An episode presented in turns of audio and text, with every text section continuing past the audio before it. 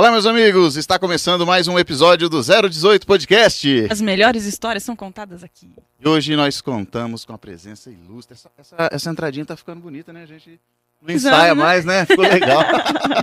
hoje nós contamos com a presença ilustre de um médico aqui da nossa cidade, um médico bem conceituado que está brilhando aí também nas redes sociais, trazendo conteúdo de informação, fazendo a vez aí nessa coisa da, da Covid, essa coisa toda que está pegando nesse momento, nós trouxemos o doutor André Pirajá, é isso mesmo? Obrigado pelo convite, é uma honra poder estar aqui, né? Não sei se eu sou tão ilustre assim com as feras que tiveram no passado, a gente estava comentando aí, eu vi alguns episódios anteriores e realmente só veio feras. Eu acho que sou a melhor de todas. e muito humilde, como vocês puderam ver também, né? Doutor, muito obrigado por ter aceito o nosso convite aqui, por vir passar vontade aqui de comer os nossos salgadinhos do Jopanas. a gente já havia conversado aqui, né? E as delícias da Chica. É, a delícia da Chica. A gente sempre traz um quitute aqui do- dos nossos patrocinadores. Olha lá, hoje temos o Jopanas aqui patrocinando mais um episódio. Se você quiser anunciar aqui na nossa tela, fique à vontade, entre em contato conosco pelos nossos links que estão abaixo desse vídeo aqui. E, olha lá, como fez o Jamils, como fez o o Açougue Multicarnes, como fez o Jopanas, a Márcia Poupas e tantos outros parceiros que muitas vezes nem aparece aqui, só faz a presença por fora, né, doutor? Com certeza, e eu acredito que deve estar muito bom, mas Não, é ótimo. questão de é ótimo. dieta eu acho melhor não. Vai que meu endócrino tá vendo, meu treinador tá vendo, eu vou ter problemas, então melhor não. O problema é o castigo depois, né? Rapaz, Falou, olha, você comeu salgadinho lá, agora a dieta é só ovo. mas é uma dieta bem, bem gostosa, eu gosto de E ovo. duro que eu também gosto, rapaz. Eu gosto e é- é- o mais pro- o problemático que a gente precisa entender é que chama-se disciplina. Pior. né? Você não é abusar daquilo, não é que você não possa comer, é o comer em excesso. Você não precisa se privar daquilo que gosta, mas tem que saber o momento certo de regrar isso e vai ter um, uma compensação no momento certo. No momento certo, né, amor? É no momento certo, né? No momento certo. caso isso não acontece, doutor. é todo dia é momento, né? É, toda hora é hora, todo dia é dia, né, É meu? engraçado que a gente consegue ter disciplina pra muita coisa e pra alimentação parece que é mais difícil, né, doutor? Mas isso é aprendizado, né? É uma coisa que eu vivo falando, a pessoa que quem me vê na rede social sabe que eu gosto de treinar, sempre fui muito disciplinado nisso. É, a minha família é uma família toda gordinha. Eu falo assim, eu sou gordo. E confesso, sou gordo. Não esqueço disso. Eu já fui muito gordo, cheguei a 120 quilos e continuo sendo gordo. A mentalidade é gorda. Mas é verdade. Né? Se a gente parar e pensar, o nosso ancestra- ancestral era gordinho. Imagina que ele ficava dias sem comer, o homem da caverna. Então ele tinha que armazenar gordura. Sim. O seu corpo não quer músculo, o seu corpo quer gordura. Então a gente tem esse desejo, essa vontade de comer. Agora, o que a gente precisa entender é uma coisa, chama-se a disciplina. Vontade eu tenho. Né? Só que você tem que ter um domínio sobre a sua vontade. né? Você precisa entender isso, que você não precisa se privar das coisas gostosas da vida. Né? Não é possível que eu vou sair com a minha esposa, com os meus filhos, eu vou deixar de comer. Mas é como você come e a quantidade de que você come. Isso serve para tudo da vida. Ah, eu não vou fazer atividade física, eu não gosto. Você acha que eu gosto de ir lá sofrer? Ninguém gosta de sofrer. Mas eu crio hábitos, né, disciplinas, pequenos horários regrados para poder fazer isso e assim criar uma disciplina. Se eu esperar a motivação minha ou externa, nunca vai ter. Né? No dia de frio, aqui em Prudente, quando faz frio, você fala, tá muito frio. Quando faz calor, não, tá muito quente. Então, quando que você vai? Então, a gente precisa pensar nisso. E é interessante que é, o doutor sendo médico, a rotina é aquela correria, não tem horário para muita coisa e consegue encaixar, né, no- no- no- nas brechinhas ali, uma, um horário específico para treinar, para fazer alguma coisa nesse sentido, né? É necessário. Se eu não conseguir cuidar de mim, como que eu vou cuidar dos outros? Né? Eu preciso estar bem comigo mesmo para poder cuidar. É aquilo que eu sempre falo. Eu só posso te dar alguma coisa aquilo que eu tenho. né? Eu só posso cuidar da sua saúde se eu tiver saúde. E a saúde é um contexto, é o bem-estar físico, mental, espiritual, emocional. Então você precisa trabalhar isso em, todas, em todos os âmbitos. Né? Então precisa trabalhar o físico, você precisa cuidar da sua saúde espiritual, você precisa cuidar da sua saúde emocional. Muitas pessoas pensam assim: ah, a igreja é só religios- religiosidade. Não, não, não. Calma, vamos trabalhar isso de forma adequada, dentro de um padrão verdadeiro. Ah, a saúde mental, vou a um psicólogo só se eu estiver doente. Mas por que, que você não vai lá trabalhar as suas emoções? Exatamente. né, você se conhecer, porque o psicólogo vai te levar para você conhecer. Quando você se conhece, você sabe se comportar, sabe ter domínio né, sobre a situação. Se controlar, né? Justamente, são aí que tá. São coisas diferentes. Uma coisa é você ter domínio, outra coisa é você ter controle. Uhum. Muitas vezes queremos controlar a vida. E o meio externo ele não é possível de controle. Nós podemos ter domínio. Eu tenho domínio. Imagine se você está com um, um sentimento, uma raiva e você quer controlar, vai ficar colocando dentro de uma sacolinha, vai enchendo, vai enchendo, vai enchendo, vai enchendo e explode. Uhum. Não é tão melhor você ter um domínio da raiva? Peraí, eu tô com raiva, eu consigo dizer que eu tô com raiva. Você é um filho da. Mas eu tô com raiva de você. E Uhum. colocar isso para fora de uma forma consciente, de uma forma madura. Então é muito importante a gente ter esse conhecimento. Então isso é saúde. Bem-estar físico, mental, espiritual, emocional. E valorizar cada ponto desse. É muito interessante. Esse que- assunto hoje cai como uma luva, né, amor? Cai. e é muito interessante que assim, ó, é, o doutor é um médico, só que é um médico de nova, de dessa geração mais jovem, né? Eu acho que o doutor não é um, um tiozão, né? Ô, Vamos tio, colocar assim, o né? tio aqui tem quase esse meio século já. Tem quase Então- 50. É, é um senhorzinho de quase meio século. Então. Então, já é um tiozinho já. Mas então, mas essa, essa geração de médicos da, da, da idade do, da idade do doutor, assim, já pensam em saúde de uma forma mais holística, ou seja, mais total, como o doutor acabou de falar. Antigamente os médicos, eles, não os médicos, né, não a, a saúde, né, a, a política de saúde em geral, mas pensava-se muito em doença. O médico, ele era o especialista em doenças, não em saúde. Você ia no médico, por exemplo, se você fosse no médico não estando doente, ele não poderia fazer nada pra você. Ô doutor, eu tô aqui, mas eu tô bem. Só vim fazer um check-up geral. Os médicos às vezes nem, nem davam muita atenção pra você. Hoje, essa nova visão traz essa coisa de cuidar de algo mais do que só o, o, o pelo, a carne, não é verdade? Não, interessante que você falou que a minha especialidade, as pessoas têm ainda essa dificuldade de entender o que vem a ser o infectologista. Dentro do hospital a gente vê que as- os próprios colegas chamam infectologista quando eles tentaram fazer alguma coisa e não deu certo. Ou as pessoas nos procuram no consultório quando, desculpa o palavrão, quando a desgraça está feita. É, não sei mais, chega lá assim, doutor, você é minha última esperança, já fui em 10 médicos, não desmerecendo os colegas. Mas a medicina, ela é preventiva, a infectologia, ela é preventiva. Lógico, tratamos de doenças, mas também atuamos em diversas áreas de forma preventiva que a coisa aconteça. Então, é muito importante ter essa visão. Quando eu fiz a infectologia, fui justamente fazendo essa visão.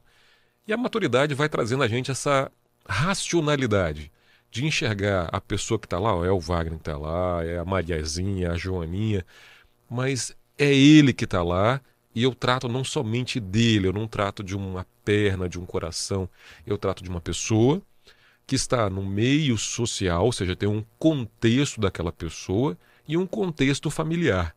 Ali é o amor de alguém, é o pai de alguém, é o filho de alguém, e você precisa entender por que aquela pessoa adoeceu. Será que aquele meio aonde ela está envolvida não propiciou a ele adoecer? Então são essas perguntas que precisamos fazer. Senão fica muito fácil você tratar. Ah, vamos supor, está com uma erisipela, com infecção de pele. Tratei, mas o porquê? De o que, que veio, né? o que gerou isso? E que contexto está isso? Isso não é só na profissão. Isso é ver o outro através do outro. É muito fácil eu ver você e falar assim, ó, não, tudo bem, por que, que ela agiu dessa forma? O que, que levou ela a agir dessa forma? É muito fácil você apontar o dedo na rua, ah, mas é um bêbado. Mas o que, que gerou ele ser um bêbado? Qual o meio? Qual o contexto? Ah, é um drogadito. Mas por que, que ele chegou a ser drogadito? Em que meio que ele cresceu? Como ele foi contextualizado? Então a gente precisa ter essa visão empática sobre o outro. E principalmente, aplicar. É difícil pra caramba. Faz você doer, faz você sangrar. É difícil. É difícil. Tem hora que eu falo assim: ponte aqui caiu, não aguento mais isso. O que está acontecendo? Que cada vez que você fala isso, você fala assim: ah, Deus vai lá e te testa, né? Parece que ele te dá. Você pede paciência, ele te dá pessoas difíceis para você é. lidar. Mas a gente precisa entender que isso é a vida. A vida justamente são pequenas provas. E na vida nós somos provados para ser aprovados. Diferente na escola, onde nós estudamos para ser provados. A vida não. Então, aproveita a vida. Não estou falando para você ser louco, inconsequente, mas é saber aproveitar cada momento da vida, inclusive os dias maus. Uhum. Tá no dia mal, tira uma lição. Tá no dia bom, curte ele, aproveita enquanto que tá tempo, porque logo depois vem o dia mal. É, a roda não para de girar, né? E é a mesma coisa aí, é, um dia mal você tem que pensar, por quê? O que que tá acontecendo? De onde que tá vindo isso, né? Porque é, é como o senhor falou, é um contexto. Nada é por acaso, nada é tão pontual. Sempre tem alguma coisa, um antecedente, né, que a gente precisa analisar para entender, em vez de ficar tantas vezes questionando certas situações, né? Porque a gente, como ser humano, às vezes perde muito tempo se questionando em vez de viver aquilo e entender o porquê daquilo, né? Já pensou você passar uma dificuldade e você ficar reclamando? Você vai passar por ela de novo. Vai passar por ela de novo e vai ser mais sofrido. Sim. Né? Cada dificuldade que você passa é você sendo treinado para ser melhorado. Uhum. E quando você se torna melhor, você pode ajudar a outra pessoa. Eu acredito muito que cada pessoa tem uma finalidade, tem um propósito da vida. E eu falo para todo mundo: a minha finalidade é melhorar as pessoas que têm contato comigo pelo menos 1%. Eu estou aqui com vocês dois hoje, estou com ele ali no estúdio, tô, quem está vendo a gente. Então a finalidade nesse pouco tempo é melhorar essas pessoas. Melhorar de alguma forma, de um pensamento diferente. Pode parecer muito utópico, mas não, você tem que se doar. Então é doar para o outro para ele se, se tornar melhor e aplicar aquilo na vida dele e das outras pessoas. Não adianta eu apenas aprender para não aplicar ao meu próximo. Eu tenho que aplicar para o outro melhorar também. E uma constante sempre é melhorar 1% a cada dia. Eu tenho que estar melhor hoje 1% do que ontem. Ao longo de um ano, estarei 366% melhor do que no início do ano. Então, isso é em todas as esferas. Né? Na esfera do seu trabalho, na sua esfera familiar, na sua esfera pessoal. Você tem que estar em evolução. Senão, não tem por que você estar aqui. Só uma dúvida, doutor. Que dia o senhor nasceu? 3 de junho. Por quê? Ela Já vai ana- analisar numerologicamente falando. O ano que o senhor nasceu. Pode só digitar. Vixe. Vai falar, pode só digitar. 1, 9, 7, 8. Aí, ó. 3 de junho de 1978. 43 anos. 43? 43 anos. Ó, eu queria. Eu vou perguntar pro senhor a nível de experiência de vida e a nível de saúde. Qual que é o segredo pra não ter barba branca, cabelo branco? Tenho. Quem falou que Ah. não? A barba tá branca já. Esse topetinho aí Ó, nem, nem conta. A barba tá branca. O cabelo tá caindo, pode observar. Então, Olha o Thiago. Existe. Dá, dá uma olhada. Quantos, quantos anos o senhor daria pra ele? o Thiago é um meninão novo, dá o quê? Uns 22, 23? Ah, não, quase. Quase, só o dobro. 41 tá jovem. Tá vendo? Jovem pra caramba. Mas olha o segredo da jovialidade. É aquele negócio, lá na Irlanda do Norte ele é ídolo. Aqui não é muito bonito, mas lá. Mas beleza é questão de referência. A Pois doutora é. Marília não ia concordar com você. Beleza é questão de referência. A doutora Marília ia concordar que o doce tá muito mais conservado, não que na Irlanda do Norte ele tá feio. A Marília é a- é a namorada do, do, Qual do? Thiago. Ela É, é de rancharia. É advogada, doutora advogada. É doutora Ah, eu advogada. sei quem é. Eu acho que eu sei quem é. Conheço sua namorada. A Pascoto, Conheço, conheço sim. tá vendo? Conheço, sim. Ou mundo pequeno, hein? Viu? Rancharia e Prudente, então. Não, Prudente é pequeno, rancharia é menor ainda, né? Vamos ser é sinceros. engraçado que em Prudente, onde você vai, você encontra o Prudentinho. Qualquer lugar do mundo. Qualquer lugar, sempre tem um Tem um Prudentinho. prudentinho. né? Incrível isso. Incrível isso. É absurdo. Imprudente, onde você vai, você encontra uma rancharia. Ou alguém que é igual, porque lá em rancharia tem alguém igual aquele cara, sempre assim. Tem, lá em, lá em rancharia tem uma figura igualzinho o doutor, não tem, ô, Thiago? Rapaz, eu vou falar pra você que eu já ganhei uma refeição por ser de rancharia. Porque um dia eu fui fazer um vestibular em Maringá e assim, terminei o vestibular tipo no final assim do prazo e tal, aí fui comer já era tarde. E aí eu cheguei num, num restaurante popular assim e eu falei, meu, tem alguma coisa pra comer? Ele falou, velho, só tem arroz, feijão, frito um ovo pra você. Falei, vai, bora, Sim. tem essa não, né? Vamos que vamos. Não tem frescura. Aí beleza, aí o cara falou assim: você é do sul? Eu falei, não, eu sou do estado de São Paulo. Da onde? Rancharia. O cara começou a quase chorar, velho. Porque falou, ah, minha mãe é de lá, ô, olha aqui, rancharia. Aí na hora que eu fui pagar, o cara falou assim: não precisa pagar, não, irmão. Tá tudo certo. E olha que eu trabalhei em rancharia também. Eu fiz a- o controle de infecção hospitalar de lá um bom tempo, acho que de 2005 até 2012, 2014. Então trabalhei bastante no hospital de rancharia fazendo o controle de infecção hospitalar. Eu tenho bastante amigos também que são médicos que trabalharam lá, que são de rancharia, o doutor Arnaldo, doutor Ah. Arnaldo Schaeffer, ele também é tudo. É o tudo urologista, né? O Arnaldo, só que Isso. o Arnaldo é mais recente. O Arnaldo foi meu Isso. aluno, tá vendo aí? Você falando do cab- cabelo branco. O Arnaldo é mais jovem que eu. Eu tenho Arnaldo. 39. O Arnaldo é bem mais jovem. O Arnaldo é bem mais Ele só jovem. tem tamanho, ele é grandão. É. Ó, o Arnaldo foi meu aluno, não fala isso não. É que eu tenho que. Aí que eu. Aí, Aí vamos descobrir. Não, ele tá mentindo da idade aí, pelo amor de Deus. Mas é destino 7, viu, amor? destino 7. Eu não entendi nada. 3. Hã? No dia 3, destino Porque, assim, 7 com gêmeos. O, o nosso trabalho, o meu trabalho por fora dos bastidores aqui, é trabalhar com numerologia, com terapias holísticas como um todo, assim. E numerologia é uma ciência que encanta as pessoas há milênios aí, né? Sim. Ela tem a fama de, de deixar as pessoas mais ricas, o povo judeu tem, trabalha com essa ciência. Não tem a ver com religião, mas é muito interessante quando a gente traz pessoas ou conversa com pessoas e você vai conhecendo a pessoa, os traços da personalidade, e você vai fazendo uma associação numerológica com o dia, com o nome que a pessoa tem, e aí você vai é, comprovando esses traços em, em termos energéticos, por assim dizer, né? Por exemplo, uma pessoa nascida num dia 3, como doutor, o número 3 é o número do talento, ele também é o número da geração, ele representa a mãe, o ventre, aquele que gera, aquele que cria, aquele que dá fruto, por assim dizer. E uma pessoa de número 3 é criativa, gosta de ler, gosta de de, se de comunicar. se comunicar, gosta de cantar, gosta de. De Cantar eu não gosto, que eu não gosta, sei. Gosta de estar envolvido nessa coisa de beleza, arte, estética, cultura. É muito interessante esse lado, né? De exercer, por exemplo, a criatividade dentro de uma área específica, como, por exemplo, a medicina. Isso vai Sempre te dar, inova, sabe? isso vai Sim. te dar mais base para você, sei lá, inovar no seu, na sua área, fazer coisas diferenciadas. E o número 7 do destino é a soma da data de nascimento completa. Esse 7, a redução, né? Soma até ficar um único número.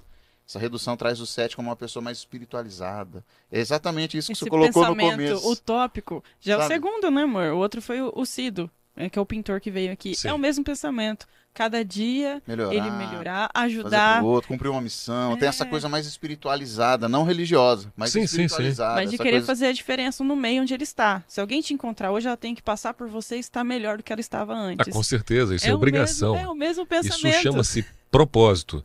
Né? Como você colocou a questão de numerologia, e você perguntou antes de começar o podcast, ah, o seu nome André Luiz é um nome espírita. Sim, né? é um nome espírita e a minha família toda tem um secretismo religioso. Se a minha mãe vê isso aqui, minhas tias vão falar assim, não, nós não somos espíritas. né? Mas, eh, tradicionalmente, o meu bisavô, ele era, vamos dizer assim, não gosto de usar essa palavra, mas era chefe de terreiro, Ah, mas. né? Aí, Mas é ótimo, a A gente, gente boa. super entende isso. Não, a gente sim, sim, tem sim. É porque tem um preconceito com É, isso. Né? E minha mãe foi, foi da religião espírita, trabalhava na Umbanda, minhas tias, boa parte das minhas tias. Eu tenho um primo que ele tem um terreiro e trabalha com a Umbanda. Então, a minha família foi espírita. Minha madrinha, né, a falecida jo Joêmia, eu chamava de Mãe Gema, ia soltar o Mãe Gema que ninguém entendeu nada. né? E ela que falou assim: ah, ele vai ser médico, que não sei o quê, com esse nome, papapá, pai André Luiz, quem conhece a, a doutrina espírita. Mas incrivelmente a minha família me colocou num colégio tradicionalmente batista. Sim. Eu fui educado no Colégio Americano Batista de Vitória. Isso lá nos meados de 1980 e pouco.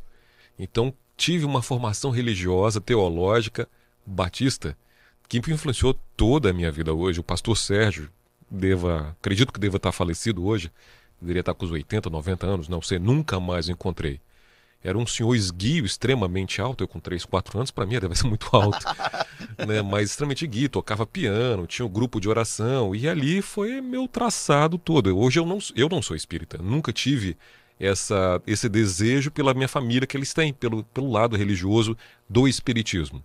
Alguns seguiram a Umbanda, outros seguiram o, a mesa branca, como chamam, mas eu fui para outro lado. É, eu fui para o lado do protestantismo. Então, eu Mas sou Mais uma protestante. característica que os destinos 7, em sua maioria, eles conseguem conviver em ambientes onde existe vários tipos de religiosidade e conseguir fazer ali a sua própria religião e pegar um pouquinho de, vamos falar assim, a parte boa de cada uma delas e conseguir sincretizar tudo.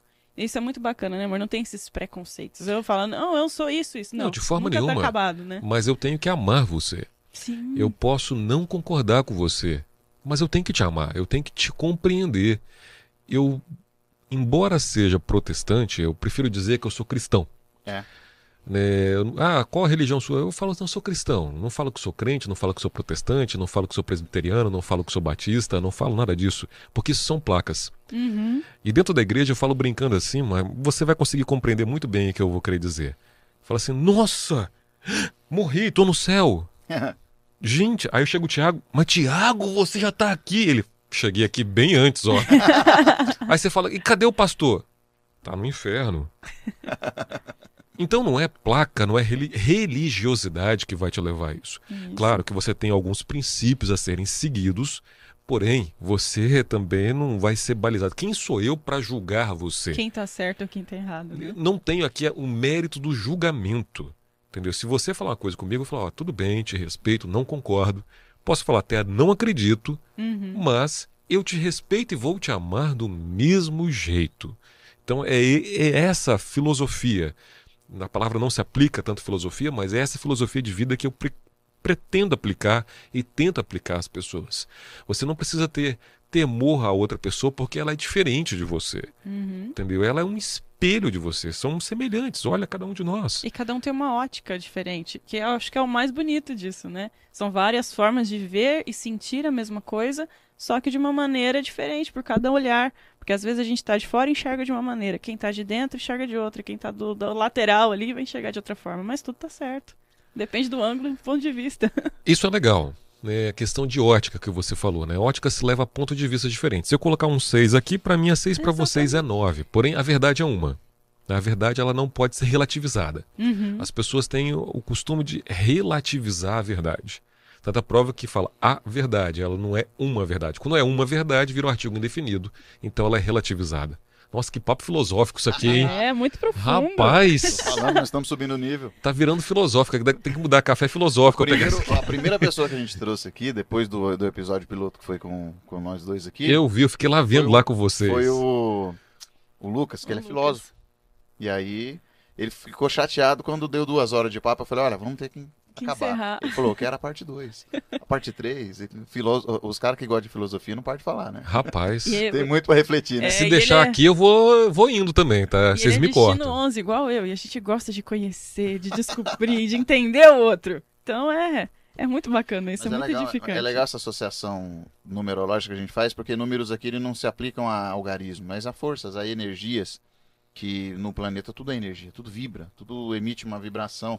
Aquela coisa, né? O doutor não tá bem hoje, você não consegue dar o seu melhor. Vamos supor que você tá meio brocochô por alguma notícia ruim, ou não tá legal, acordou mal, Graças a Deus, por isso que eu sou humano. bateu o dedinho no- na, na quina da, da estante antes de acordar, antes de ir pro trabalho lá e tal.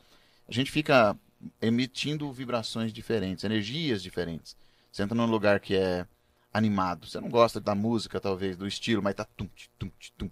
Você tá ali, daqui a pouco seu pezinho tá balançando. Contagiado já. Você começa. É igual a, a mesma coisa, você não conhece o falecido, mas você vai no velório pra prestar condolência, você acaba ficando triste também.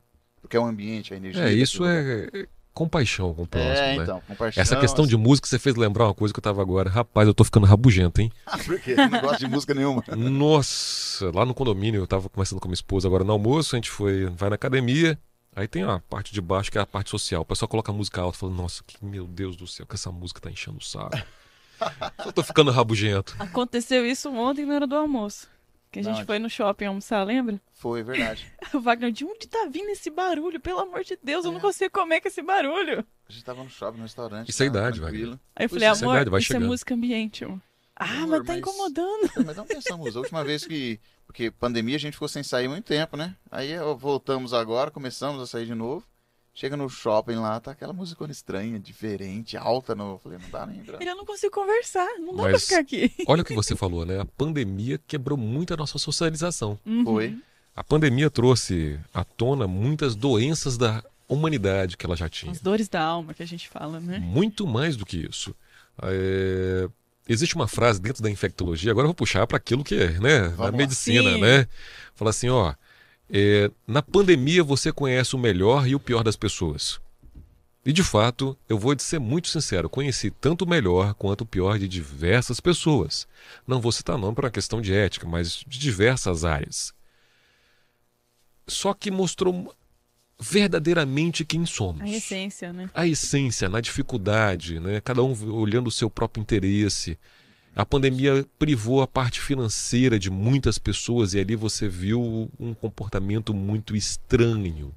E quando você mexe no bolso de alguém, é aonde que você fala assim: meu Deus, aqui a pessoa está se apresentando como tá, como ela realmente é. E fora o estresse, né? O estresse que vem alguma coisa colocando aquela pressão por fora. Que estresse não é sentimento, é algo que coloca você por fora. Você pega essa colherzinha aí, você quebra, né? Você, ela estressa. Você coloca uma pressão por fora. Então as pessoas estavam tão estressadas que estavam sendo quebradas emocionalmente, espiritualmente, Uhum. financeiramente, e E mente, fisicamente. fisicamente. E ao fato de voltar, eu também tenho percebido, pelo menos é a minha inferência, que as pessoas estão voltando meio reticentes, meio dificultosas, né? meio complicadas em interagir com o CIA. Cada uma na sua bolha, né? Cada uma na sua bolha, muitas pessoas, ainda que eu diria, ressabiadas, desconfiadas. Sim. Então a gente observa muito isso. Então, vivemos uma parte da história. Essa pandemia fez história. A cada 100 anos há uma pandemia na huma- na humanidade. Então, nós somos privilegiados Por vivenciar isso. por né? vivenciar esse momento tão histórico. E tão complexo, né? Porque Totalmente. foi muito complexo. A Tá gente bom, primeiro- salgadinho, hein, Wagner? Vixe. tá ótimo. Empa- empadinha de negócio de empada, hein, amor? Nossa, né, amor? Só que você ouviu o doutor, né? Não precisa Ouvi. comer tudo. Come só um pouquinho que você pode comer sempre. Não, é que tem empada, quibe e bolinha. Eu como todas as empadas. O resto fica aí. É, com Eu certeza. não comi tudo, né, Edu? É tudo uma questão de ótica. É o ponto de vista. Eu, como prefiro o ponto de vista que a Camila mandou aqui, que Ah veio lá. até recadinho pra adoçar o meu dia. Obrigada, Camila. É Tem que fazer a leitura do. Do Sim, recadinho. esse aqui foi para adoçar o meu dia. Como eles não vão querer, eu vou fazer o sacrifício de provar e depois. Que isso, que comentar. absurdo. o outro é também para adoçar o dia com amor. Esse daqui. Que seu Vai. dia seja doce e feliz. Com amor e carinho, Camila. Camila. Muito bem. A gente tá só tá trazendo gente com aquelas vozes, né, amor? Ah, não, a Né? do Ed é melhor. A do Ed Thomas. Vamos colocar que ele tem mais tempo de experiência. Mas Né? não, o... e o pior é ela tietando o Ed Thomas Ah, aqui. Você viu? Eu legal. falei, rapaz, que que é isso? Que tietagem mas é era isso? Muito legal, Cara, gente. menininha, eu via na rádio, né? É, eu era menininha, ouvi o senhor na rádio, ele falou, não, senhor não, aí, né? Senhor, não, Já aí entregou não. a idade. Aí acabou, né, com a Ah, mas eu pessoa. fiz 32 segunda-feira, então não tô É uma ainda. jovem menina, É. é uma jovem Eu menina. podia falar que era menininha, né? Ai, meus 32 anos, faz tempo, hein? Faz tempo? Faz tempo, faz tempo. Rapaz, aos 32 anos, o que, que eu tava fazendo? Tava imprudente já. Já? Já. Aos 32, estava tendo a minha primeira filha. Gratidão filha. por vocês não quererem o bolo, porque tá muito bom. Vai Tá bom? sobrar mais pra mim. Gratidão. Por que, que mulher desestressa comendo doce? Não é mulher, é qualquer um, né? É qualquer um, é? Qualquer um. Se você comer um chocolatinho, você vai dar uma desestressada também. Isso libera serotonina pra caramba, né? Nossa, chocolate com hormônio. maracujá, então. E combina, né? Chocolate com maracujá é um, um sabor que combina. Gente, peçam as delícias da Chica. Eu imagino que a vontade tá criando esse povo que tá assistindo aqui. Pois é, eu acho que esse povo aqui tá, ó, ainda mais, ó, aparecendo na tela ali, bonito. Sabe que isso aqui tem um fator arquetípico, né? Que já tem uma resposta automática ao nosso cérebro, né? Com certeza. Aquela. Primeiro instinto de sobrevivência do ser humano é comida. Então, Sim, sim. toda hora que você vê alguma coisa referente à comida, ele já te libera um- uns, uns, uns insights ali que te dá vontade de comer, não é Mas assim? foi justamente isso. Eu tava assistindo os podcasts anteriores, eu vi vocês colocando aqui, eu vi o do Fernando Leal. Eu falei assim, rapaz, que vontade de comer um salgado. é justamente ativa essa, essa vontade, essa necessidade nossa, né? É um efeito primitivo, né? A gente quer sobreviver. E É. Mas pra você sobreviver, tem que comer. E comer é bom, né? Nossa, Andy. E tem que ser produto de qualidade, né? A gente fala que a gente é chato, a gente prova um monte de coisa. Eu, na verdade, né? O Wagner não é muito de provar, eu provo. Eu não gosto de experimentar muita coisa. Por exemplo, gostei disso aqui, vai ser difícil eu mudar. Ele Não gosto de fiel. trocar. É, trocar. Gostei desse aqui, eu não, não- troco muito. Eu também sou assim. Eu falo que eu sou sistemático. É, então. Né? Eu, Eu, uso padrões de comparação. eu não igual gosto de- bolo. de arriscar. Por exemplo, se eu vou no restaurante, eu vou sempre É, naquele é restaurante que eu sei o padrão de qualidade que tem ali. Ah, vou naquele outro lá, falei, será que vai valer a pena eu pagar? Né? Será que vai ser diferente? É interessante, a gente precisa ter essa flexibilidade, eu entendo isso, mas eu gosto de seguir aquilo que. Aí eu, uso a desculpa dizendo que eu sou sistemático, que eu sou organizado, mas é uma forma de, de veieira mesmo, de, de ser chato. É, porque tem vezes que eu estrago o almoço. Vamos, ah, vamos experimentar algo novo? Mas peraí, eu tava pensando em comer uma, uma- o que eu tô comendo sempre, né? Ah, vamos experimentar aquele? E quando vem não é legal, eu falei, puxa, estragou meu almoço.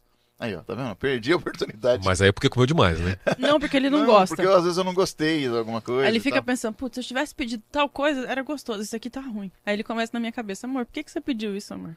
Estragou Mas meu é- almoço. Mas é questão de ser flexível, né? Tá vendo? Precisamos ser resistentes como o bambu, mas flexíveis como ele. Então, né? Precisamos ter. É questão de adaptar. Isso também para mim é difícil também pra caramba. Você acha que é fa- falar é fácil? Quero ver você fazer. eu tenho essa dificuldade também. Confesso que eu sou muito parecido com nesse, nesse sentido com você. Mas eh, a gente precisa ter essa flexibilidade com tudo. Comida é uma coisa, né? E é estranho que eu sou assim pra muita coisa. Por exemplo, caminhos que eu, que eu uso no trânsito pra chegar até a minha casa. Eu faço um caminho sempre e não mudo nunca. Nem Se- sempre é o mais Se rápido. tiver um- uma obra na, na, na estrada aquele dia, eu só, é só desviar no quarteirão assim, ó. Já tira da gente da zona de conforto, parece, né? Isso é ser sistemático, Isso é né? ser sistemático. E aí o que, que acontece? Como eu trabalho com essa coisa de sair da zona de conforto, de desafiar, de me desafiar, Ele casou comigo. de vez em quando. Esse foi o primeiro desafio. De vez em quando eu faço esses testes. Não, hoje nós vamos fazer diferente. Eu Vamos já vou pegar isso aqui e fazer um gancho. Vamos Peraí. que- Já veio? aqui. Olha lá, faz o gancho, vai lá, doutor. Não, não, pode continuar. Você estava falando que estava contando que estava mudando de. É, eu- por exemplo, para sair dessa, dessa zona de conforto, a gente se desafia o tempo todo. Então, de vez em quando eu não gosto de banho frio, eu vou lá e tomo um banho gelado. Ou então vou mudar o rumo do, do, do trânsito que eu vou. Não vamos por aqui, ao invés de aqui, vira Super por lá. e radical. tal. É, Né, amor? às vezes é bem radical. E isso melhora, por exemplo, sai, tira a gente do centro, né? Comida é um, é um dos últimos Itens da lista. itens né? da lista ali, é porque eu não consigo mudar muita coisa da comida nesse sentido, porque eu gosto. Mas é que tá, isso é natural do ser humano, né? Gostar desse conforto. Conforto é bom. Olha o que você falou, tudo aquilo que te sai da zona de conforto gera para você um estresse. Exatamente. Estresse é uma atividade que vem de fora, que causa uma pressão sobre você Pega uma água pra mim. e vai te modificando. Imagina que você tem que tolerar um- uma certa dificuldade até aqui. Quando você é submetido a um estresse, você aprende, você aguenta a tolerar até aqui, um pouquinho mais, e sempre um pouquinho mais. É o que eu vou falando de melhorar. Aí foi o que ela falou assim: ah, casou comigo. Eu sou o oposto. Mas aí que tá, olha só, sabe qual que é a melhor escola de caráter do ser humano? A melhor Casamento. escola. Casamento, justamente, é é a escola de caráter, de dificuldade, de moldar o ser humano. São dois seres diametralmente opostos, tanto homens e mulheres são completamente opostos. Tenho certeza que eu e o Wagner temos mais em comum do que eu e você, Sim. porque nós somos homens e pensamos de forma semelhante. Uhum. Colocar um homem e a mulher debaixo do mesmo teto né, e convivendo e sendo uma sociedade, realmente uma sociedade financeira, emocional, de vida. É tudo. E é onde você tem a obrigação de abrir mão de muita coisa sua pelo outro. Né? Você abre muita coisa na sua vida pelo Wagner. Não sei se vocês têm filhos. Dois. Dois. Que legal. Aí que vocês têm que abrir mais mão ainda por causa dos filhos. Tenho certeza que vocês podem fazer assim: ah, vamos fazer uma viagem? Vamos! Mas essa viagem não dá para levar os dois.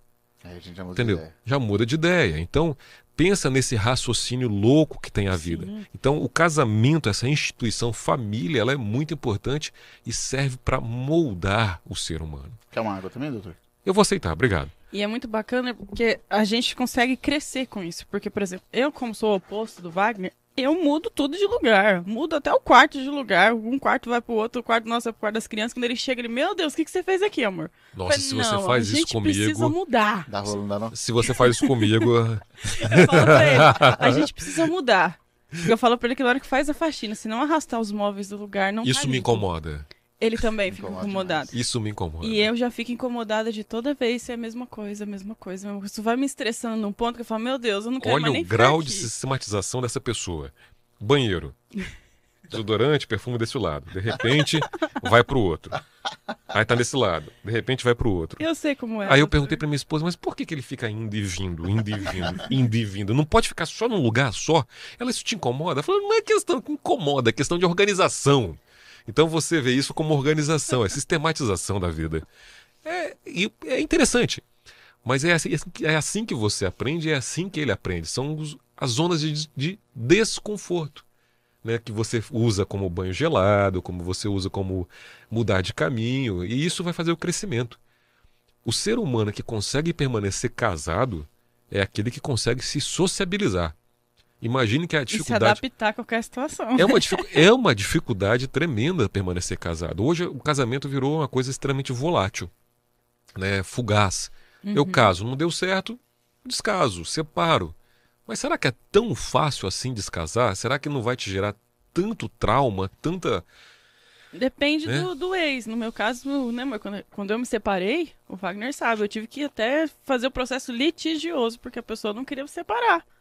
Então foi, além de não, não foi só não querer, né, amor, sair do casamento. Foi conseguir sair do casamento que era mais difícil. Teve que ser bem burocrático. Olha, eu No também. meu primeiro casamento. Eu tô no segundo casamento também, né? O meu primeiro casamento, o divórcio também foi litigioso. Mas eu falo brincando se ela estiver assistindo aí. Sinto muito. Não, não, não, tem, não tenho nada a esconder. É, eu falo que ninguém pode falar mal dela. Eu teria o direito, mas nem assim me permito. Sim. Eu, é questão de respeito, Uhum. entendeu? Se algum dia quiser ter um papo adulto, vamos sentar frente a frente, ó. Os seus erros foram esse, esse, esse, esse, sobre a minha ótica. E os meus erros, os meus 1243 erros foram esse, esse, esse, esse, esse. Porque um casamento não termina quando. De repente, né? Não termina de repente não é culpa de um. Sim. São culpa dos dois. É a incapacidade dos dois Conviver. de conviver.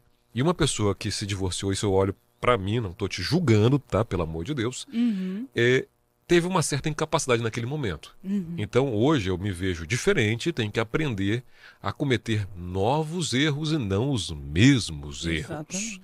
Então é ser transformado diariamente. É difícil? É difícil. Você viver um divórcio litigioso, você tenho certeza que você sofreu pra caramba. Não é agradável terminar um casamento. Então é muito importante que essa escola chamada casamento forge o nosso caráter, o nosso ser, mas também gere crescimento. E esse casamento, doutor, teve uma particularidade. Eu fui casada, de fato, por 15 dias. E nesses 15 dias eu tive uma parada cardiorrespiratória, fiquei internada, então foi super pouco que eu convivi de fato com a pessoa. E aí, quando eu fui fazer o divórcio, foi exatamente por isso. Falei, não, eu preciso me recuperar, eu preciso ficar bem, não é o momento. Só que a outra parte não entendia, assim. Eu falei, não, cada um tem que ficar bem, a mesma história, eu tenho que estar bem pra estar com outra pessoa. E eu não estou bem, e eu não, não cabe aqui, não é essa vida que eu quero. Eu não sei nem se eu vou estar viva amanhã, que era bem essa situação, eu tive uma hepatite autoimune. Num grau, tipo, muito. Demorei cinco anos pra descobrir que era uma hepatite autoimune. É um diagnóstico extremamente difícil. Sim, e foi assim, muito doloroso. E nesse processo da separação, eu tava indo pra São Paulo a cada 15 dias fazer tratamento na casa das hepatites, fazendo biópsia, quebrei costela, enfim, foi uma situação bem atípica. Eu falei, esse não é o momento de querer outra pessoa ou de estar com outra pessoa. E quando eu falo que é difícil, porque às vezes você só tem a sua ótica, como o senhor falou. Não tem a ótica do outro. Às vezes a outra pessoa, ah, eu quero cuidar, eu quero fazer parte, mas não cabe naquele momento. Certas coisas a gente precisa passar sozinho para que tenha esse crescimento também. Olha que legal que você falou, né? Fez me lembrar uma menção do padre Marci... Padre Fábio de Mello, que ele fala que o amor, todo esse vídeo que todo mundo já deve ter visto na internet, é quando você perde a utilidade pro outro. Uhum. né? Já parou e pensou daqui, tá- você está com 32, você está com 39, já pensou daqui a 30, 40 anos? Qual vai ser a utilidade de um pro outro? Né? Se a gente fala que a gente começou essa conversa, esse bate-papo falando que eu tenho que melhorar o outro. Uhum. E no fim de vida? O fim da vida é igual ao começo. Né? vocês dois tiveram dois filhos e sabem que um bebê não faz nada, só chora, mama e faz cocô. Faz nada. Qual a utilidade dele? E ainda assim você desenvolve um amor sem utilidade. É um amor verdadeiro. É um amor genuíno. Então, será que esse amor realmente existe? Não estou julgando também o seu ex-marido, mas será que existe eu amar a pessoa sem ela ter utilidade nenhuma para mim? Se você buscar uma pessoa e de fato o que o padre Fábio, padre Fábio de Mello fala é muito verdadeiro, é quando você perde a utilidade, você ama aquela pessoa, você cuida daquela pessoa. né? Então vamos cuidar daquela pessoa porque ela não tem utilidade. Ele até brinca, me coloca no sol, Tira me tira sol. do sol. Me coloca no sol, me tira do sol. E de fato, é você cuidar para não esturricar a pessoa no sol né, e deixá-la também morrer de frio. Então, isso é interessante, é você entender que o amor, ele não tem fronteira. E a fronteira é não tem interesse. É aquela coisa que eu amo pelo simples fato de cuidar. Parece utópico, mas esse é o amor verdadeiro, é o amor genuíno que tanto falta na humanidade. Fazendo um gancho com o que o, com o, que o doutor disse no começo, né? dentro do protestantismo você entende a mensagem de Jesus lá, né? E tinha um pastor, pastor Ari, Ari Botelho, não sei se eu conheci. Sim. Esse pastor ele falava assim, ó, é, Jesus ele deu uma lição de amor que é assim, ó, como que eu devo amar a minha esposa? Do mesmo jeito que Jesus amou a, A igreja. E qual foi esse grau de amor? Amar ao ponto de dar a própria, A própria vida. Falou, você vai amar a pessoa, só que a vida dela é mais importante que a sua. Então você vai amar, isso serve pro próximo, pro seu. Amar o filho, amar a- o pai, a mãe, que tem um vínculo sanguíneo, É que já vem com o natural, amor né? pronto, vamos muito dizer assim, fácil. é muito fácil. Agora uma pessoa que viveu longe de mim por 32, 33 anos, que a gente tá junto aí há 5, 6 anos, eu não conhecia. Há 30 anos da minha vida foi independente dela.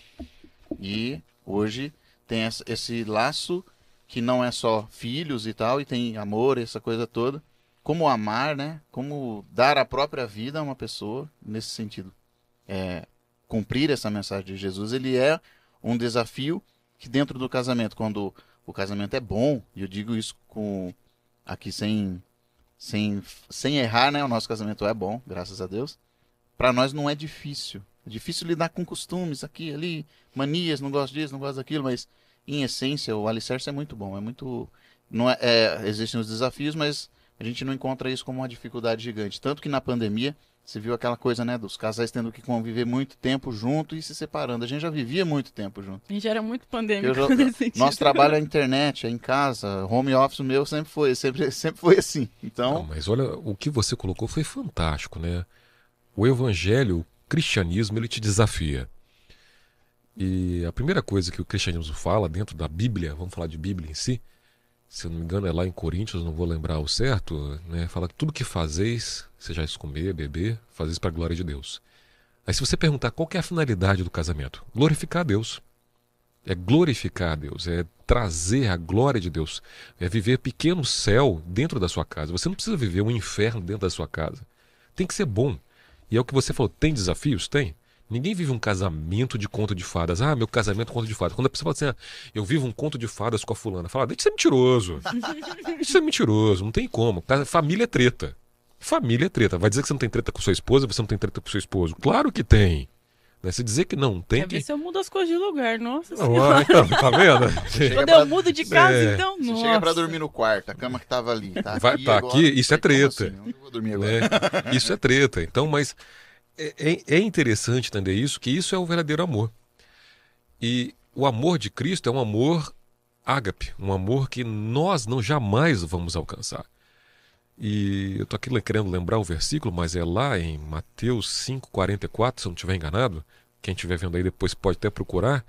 Vai estar falando que para que sejais chamado filho de Deus, né, na parte B do verso, amai os seus inimigos, amar os seus inimigos, para que sejam chamados filhos de Deus. Observe que o maior exemplo de amor que a gente teve foi o próprio Cristo. O camarada foi açoitado, foi crucificado, enfiaram uma lança no meio do peito dele e ainda falou assim na cruz: Pai, perdoe-lhes porque eles não sabem o que estão fazendo. Se sou eu e se eu sou Deus, ah, rapaz, eu destruo todo mundo ali na hora ali. Então você vê a nossa humanidade, a nossa sujeira, né? E o amor, como que ele supera tudo isso? O amor ao próximo, o amor à sua esposa, o amor ao casamento. Então é você entender a finalidade do que você está vivendo isso. Saber que casar não é um mar de rosas. A vida não é mar de rosas. Quem fala que vai viver um mar de rosas está alucinado, está cheirando loló, desculpa aí, está fazendo qualquer coisa, mas infelizmente não está vivendo. E o viver é gostoso isso. Né? É gostoso quando tem essa treta aí do mudou a cama, de repente você fez as pazes, falou, opa, Ficou É. melhor mesmo. ficou melhor. né? Eu falo brincando assim, ó, se prepare para a guerra na paz. E na guerra se prepare para ter paz, porque você briga por ter paz. E na paz você tem que estar preparado para lutar, porque vai vir desafios. Então, como você citou o evangelho, o evangelho é desafio. E é um desafio de você amar o próximo como Cristo amou. Tanta prova que ele fala, é, quem sabe o mandamento, amai o teu Deus acima de todas as coisas e o teu próximo como a ti mesmo. É um grande desafio. É, e fica como regra de fé e prática para a vida para qualquer pessoa, que não precisa ser religioso. Eu não sou religioso, não vou para a igreja, não tenho uma orientação protestante ou católica ou espírita. A gente, a gente se considera meio espiritualista porque a gente gosta de, de estudar, de pesquisar sobre essas coisas, né? De, principalmente esse, essa coisa mais, mais zen, mais energética da coisa toda aí. Mas olha que legal. Que é muito legal. É, aqui a gente não está falando de religião. É. A religião é o esforço do homem para conseguir aquilo que Cristo fez. A gente está falando de espiritualidade, Uhum. de cristianismo, de exemplo. Né? Já que você não quer falar de, de denominação, vamos falar de exemplo. Então siga um exemplo, e um exemplo verdadeiro, um exemplo que seja adequado. Uma das frases que você comentou até de, de rede social, ah, ele está na rede social, que eu até brinquei e falei assim, ó, o exemplo arrasta. A palavra convence, o exemplo arrasta. Então a gente precisa ser exemplos para outras pessoas. A gente precisa, quando eu falar, ah, vou preciso melhorar, eu preciso ser exemplo. Né? Quando eu preciso cuidar de alguém, como que eu vou falar para alguém assim, ah, rapaz, você precisa emagrecer, você precisa cuidar da sua vida, você precisa de atividade física. Mas você não faz. Ah, você precisa parar de beber, você não fuma. Mas você bebe e fuma. Não estou falando que estou contra quem, quem é adepto à bebida, quem gosta de beber, pelo amor de Deus. Não é isso. Né? Eu não bebo por questão de, que- de fragilidade mesmo. Se eu tomar um cheirinho de álcool aqui, eu já capoto aqui. É, né? Eu- vocês vão ver o pirajá capotado. É um golinho para. Então, eu sei que para mim não serve. De repente, para você, sei lá, você pode tomar sua cerveja, seu, sei lá, sei lá, o que é seu uísque, qualquer coisa, mas você tem que ter o domínio sobre aquela situação. É aquilo, a gente voltou lá no início, ter o domínio sobre o contexto onde você está. Você não é um produto do meio só. Né? Você é um produto desse meio e esse meio te influencia. Claro, é o que vocês falaram da musiquinha, tá lá tum, tum, tum, tum, tum. Ela vai te influenciando sim. Tanta prova que se você estiver num local violento, você vai se tornar uma pessoa violenta para mecanismo de defesa, mas você tem o seu eu, que você pode dominar as suas vontades, seus desejos e ter o, o domínio, né, não o controle, sobre as suas emoções. Você precisa se conhecer a esse ponto. É, autoconhecimento. A gente chama isso, nesses estudos de espiritualidade, de expansão de consciência. Ou seja, quando a sua consciência já está é, a- a- expandida ao ponto de você conseguir compreender o outro. E quando você chega num estado máximo de consciência, no estado de, de. No estado de mestres como Jesus, por exemplo, expandir a consciência para conseguir pensar como ele.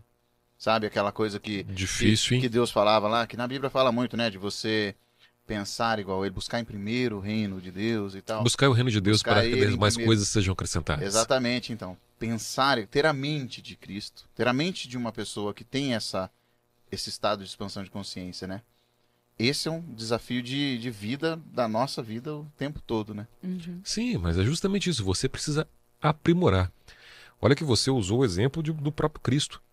Né? Pensar como ele, agir como ele, em diversas palavras, está lá, né?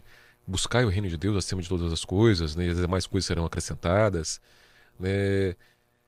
É, não vou lembrar diretamente o versículo, como vou falar, mas é ter o pensamento de Deus. Né? Então, você pensar como ele é você agir como ele. E isso a ciência humana já explica. Porque a primeira coisa que temos que fazer antes da gente agir é pensar. Se você tem um pensamento, você cria uma ação. Freud já falava isso lá atrás. É. Então, primeiro eu penso para depois eu agir. Primeiro eu penso para depois eu agir. Então, se você consegue transformar a sua mente e acreditar em algumas coisas, você vai ser transformado por aquilo que você está vendo e aquilo que você está vivendo. Por isso que somos influenciados pelo meio ao qual estamos. Agora, eu também não posso deixar aquele meio, estou num meio agressivo, num meio nocivo a mim e deixar ser ferido por aquele meio. Eu preciso entender em que situação eu estou, naquele contexto, e ter um olhar empático para si mesmo. E me permitir ter algumas reações, às vezes são reações que nós temos, mente primitiva, sobre uma situação. Se vem uma pessoa que começa a te cutucar, um ladrão entra abre a porta aqui, a primeira oportunidade que eu tiver, eu vou matar o ladrão. Qualquer um de nós. Vou reagir.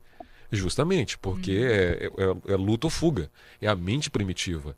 Que eu tenho certeza que se ele entrou não foi com o intuito só, só, né, de roubar. Ele vai ser qualquer coisa, ele vai nos matar. Então, nós temos esse mecanismo de defesa também que precisamos compreender e ter esse olhar empático sobre nós mesmos, sobre a, a situação a qual estamos submetidas naquela, naquele momento. Vocês dois estão me olhando com um olhar profundo, tô até com medo. Não, eu tô aqui lembrando de uma coisa Rapaz, que o Wesley falou aqui. Foi. O Wesley comentou uma situação. O Wesley foi o- um dos entrevistados que a gente teve, que ele é professor de Krav Maga. E ele falou a mesma coisa. Na primeira oportunidade, você ou você corre, ou você, Você foge. foge. Porque o criminoso, o ladrão, ele não vai pensar duas vezes antes de te matar. Justamente. Esse bom senso, vamos colocar assim, essa dúvida de será que eu faço? O que, que eu faço? É perigoso? Não é? Ele não tem. Então, se ele tiver uma primeira oportunidade de te ferir, ele vai te ferir. Ele já assumiu o risco. O né? Maga tem isso, né? O Krav Maga é uma defesa pessoal onde você é pra bater e fugir. É. Não é pra Pra você. se defender, não é, É. campe- não é É bater- campeonato, não é pontuar. Não, não, não, não. É bater e É fugir. sair vivo. É Então pra é esse, é esse o raciocínio. O Wesley é fantástico, É né? viver ou morrer, né? Ele mexe com arma, ele desarma o cara, ele consegue. né, é o MacGyver, né? Lembra do É. MacGyver? né, montar de cabeça pra baixo, é Homem-Aranha. Incrível o que o Wesley bacana. faz. Mas é justamente isso. O bandido, quando chega pra você, ele já tá num nível de adrenalina tão alto que qualquer reação pra ele já é intimidadora. Uhum. Pra nós, não. Então você tem que estar naquele. O cara abriu a porta ali, eu vou estar observando ele. Vou estar observando. E será que eu tenho condições de fazer aquilo? Então é isso que tem que pensar. A pessoa que é treinada, no caso do Wesley, que é treinado, e os alunos dele são maravilhosos, são habilitados para fazer isso. Só que ele também fala: se você não tiver certeza, não faça. É. Entregue sua carteira, entregue não sei o que, fica lá, ergue a mão. Não, cara, não, não, Não cara. faça movimentos Não faça bruscos. movimentos bruscos, é justamente isso, é o que ele ensina. Uhum. Embora a pessoa esteja habilitada e treinada para se defender. Então é, é uma coisa bem interessante. Sim, eu conheço o Wesley, um abraço para ele, gente fantástica. É Gente boa demais, né? Ele falou uma coisa interessante na, naquela, né? Não reagir nunca é burrice. Agora, reagir sempre também, Também é é burrice. Com Tem que certeza. saber o momento certo, tem, Tem que tá- analisar, Tem que estar né? treinado, né? E isso é pra vida, tá? É. Pra Não é só na, numa situação. Principalmente no casamento, né, doutor? Houve uma um desaforo ali, reagir Olha, não é legal, né? Eu acho que tá tendo alguma coisa, porque ele tá voltando nesse assunto de casamento A gente toda de hora. casa, doutor. Ah, tá. Então tá dando uma alfinetada. Tá. Se houve um desaforo Né? na primeira assim, você tá habilitado a responder, mas daí você pensa. A gente mudou de casa recentemente, então ainda tá na adaptação. Você quer ser feliz ou quer ter razão? Então, não dá pra- Pergunta, né? Complicada Não dá isso. pra ter os dois, né? Ó, dica máxima, né? Você tem razão, meu bem. Você tem Você tem razão, meu bem. Você tem Ele já razão. falou da próxima vez vai ser tudo móveis planejados que eu não posso arrastar nem tirar do lugar. Nossa, isso me incomoda. Nossa, eu tô, na sua pele. Você tá com razão. A gente já não tem Você tá com guarda-roupa. gente já não tem guarda-roupa há muito tempo. As últimas três casas que a gente morou, é tudo É embutido. É, fixo. closet, é armário. Rapaz, vocês são nômades? Que isso? É. Mas então, esse que é o É negócio. cigano? Esse que é o negócio. Ó, ó, mulher. É Ela gosta de cigano? mudanças. Não, é que sempre tem alguma coisinha. Ah, eu não gosto do piso. Ah, eu não gosto da parede. Ah, eu não gosto disso. Ah, Aí, pra não Uma casa muito função, fria, muito gelada, outra é muito quente. Constrói. Compra o terreno e constrói. Pois é. Pronto, Ele faz tá isso. começando a considerar essa hipótese que fala, não, daqui eu não vou poder mudar. Então Justamente, constrói. Outra tem escada, a escada é cansativa. Outra não tem escada, mas o piso é escorregadio. Sempre tem um. Ah, mas pretexto. 22 de escada dentro da casa não 22 precisa. lances de Lances de escada. Imagina quando eu ia fazer compra, doutor. Ah, o doutor ia gostar pra treinar. né? Pra treinar é bom, né? Não, fazer compra ainda quando tava chovendo. Depende de como que tá essa escada, né? Era do lado de fora da casa. A casa era no alto.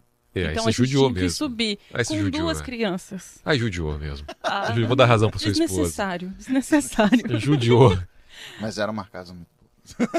A atual também Gostava é. demais. E Tinha, meu, tem tinha meu escritório lá. Considera a construção.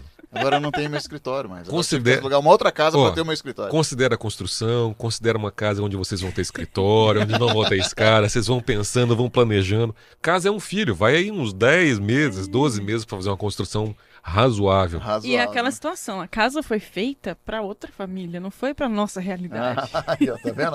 Olha os argumentos. Ela, tá, ela já captou a ideia da construção, já. Já, já captou? Não, tem que ser uma feita com a nossa realidade. Aí talvez. Não, mas não se, se a gente Esse- resolve construir, ela vai brigar com o engenheiro. Esse podcast ela vai estar falando. Olha o que o Pira já tá falando. Tum! Se ela que resolve mesmo construir, ela vai ficar brigando com o engenheiro depois. Mas o cara tem que vai, ser o cara isso. vai deixar a planta, olha, vai ser assim. Ela, não, não quero assim. Tal, Vocês já construíram? tal. Não. Mas ela é assim pra tudo. Oh, Mas a gente já comprou o terreno. É, construção. Aí você vê seu cabelo branco aumentar. pois é, né? Você faz a conta, é 100, não, vai gastar Você 200. chegou a construir aqui em Prudente? Já, já construí, já. Construí a minha clínica, né?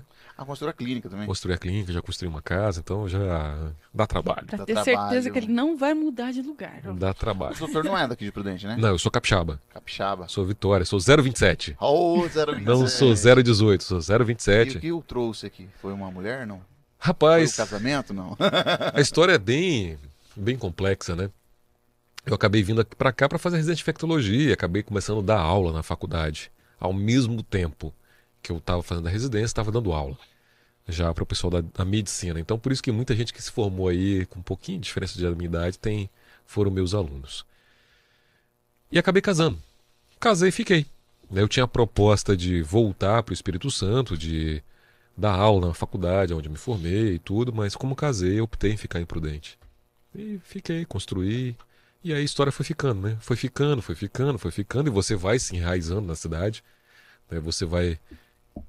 eu Não gosto dessa expressão criando o nome, mas você vai criando a sua habilidade de estar aqui, né? É difícil você voltar agora. Depois uma de casa tanto- diferente, né? Uma cidade diferente. começar do zero. Começar do zero é complicado. A sua Você, esposa também é da medicina? a minha atual esposa é, é advogada. Advogado. É advogada. Tá fazendo psicologia. Olha que Hum, legal. que bacana. É uma pessoa que tá mudando de área. É pra te entender. Rapaz, eu acho que ela vai dar uma bugada. É pra entender. Eu acho que ela vai dar uma bugada. Se ela estiver assistindo, vai ser. Eu bugo com ela de vez em quando. É nada. Bacana. É legal demais essa, essa coisa de você criar raízes, né? Igual o doutor falou, ah, tá fazendo o nome, não é o termo, termo comum, né? Senso comum a fazer o nome, mas na verdade é criar autoridade, né? O doutor vai começando a trabalhar, vai começando a se. A- a- o trabalho começa a aparecer, os frutos desse trabalho bem feito começam a aparecer e isso projeta autoridade. E aí acaba ficando, né? Legal isso. É, fiquei justamente por causa disso, né? Cogitei embora quando me divorciei, sim, né? mas não fui embora por causa da minha filha, né? Então, não, vou ficar, vamos encarar. É uma dificuldade, é um pesar, é um dolor doloroso, mas faz parte. E para medicina é muito complicado. Que nem você falou, ah, faz autoridade. Hoje, o doutor Pirajá, né, a gente tá falando nada de medicina aqui, a gente tá viajando, falou de cristianismo, é já bacana. falou Mas isso que é de numerologia, já falou de casa, é casamento, já falou de tudo Por aqui. isso que as melhores histórias são contadas aqui. A gente foge do tradicional. É, Então, essa questão de autoridade é complicado. Você, depois de um certo tempo que você construiu o seu nome, construiu a sua autoridade, você chega lá, você chega como um desconhecido. né? E aí? Pra conseguir o espaço, né? Para conseguir o espaço, é, é muito difícil. É extremamente difícil. Eu sei o tanto que eu penei para ter essa autoridade, como você colocou a palavra. né? Eu sei o tanto que eu penei para fazer isso. Horas de plantão, hora resolvendo pepinos, buchas de tantas outras pessoas e colegas, e ainda hoje faço isso. Ainda gosto, ótimo, senão não estaria fazendo, claro.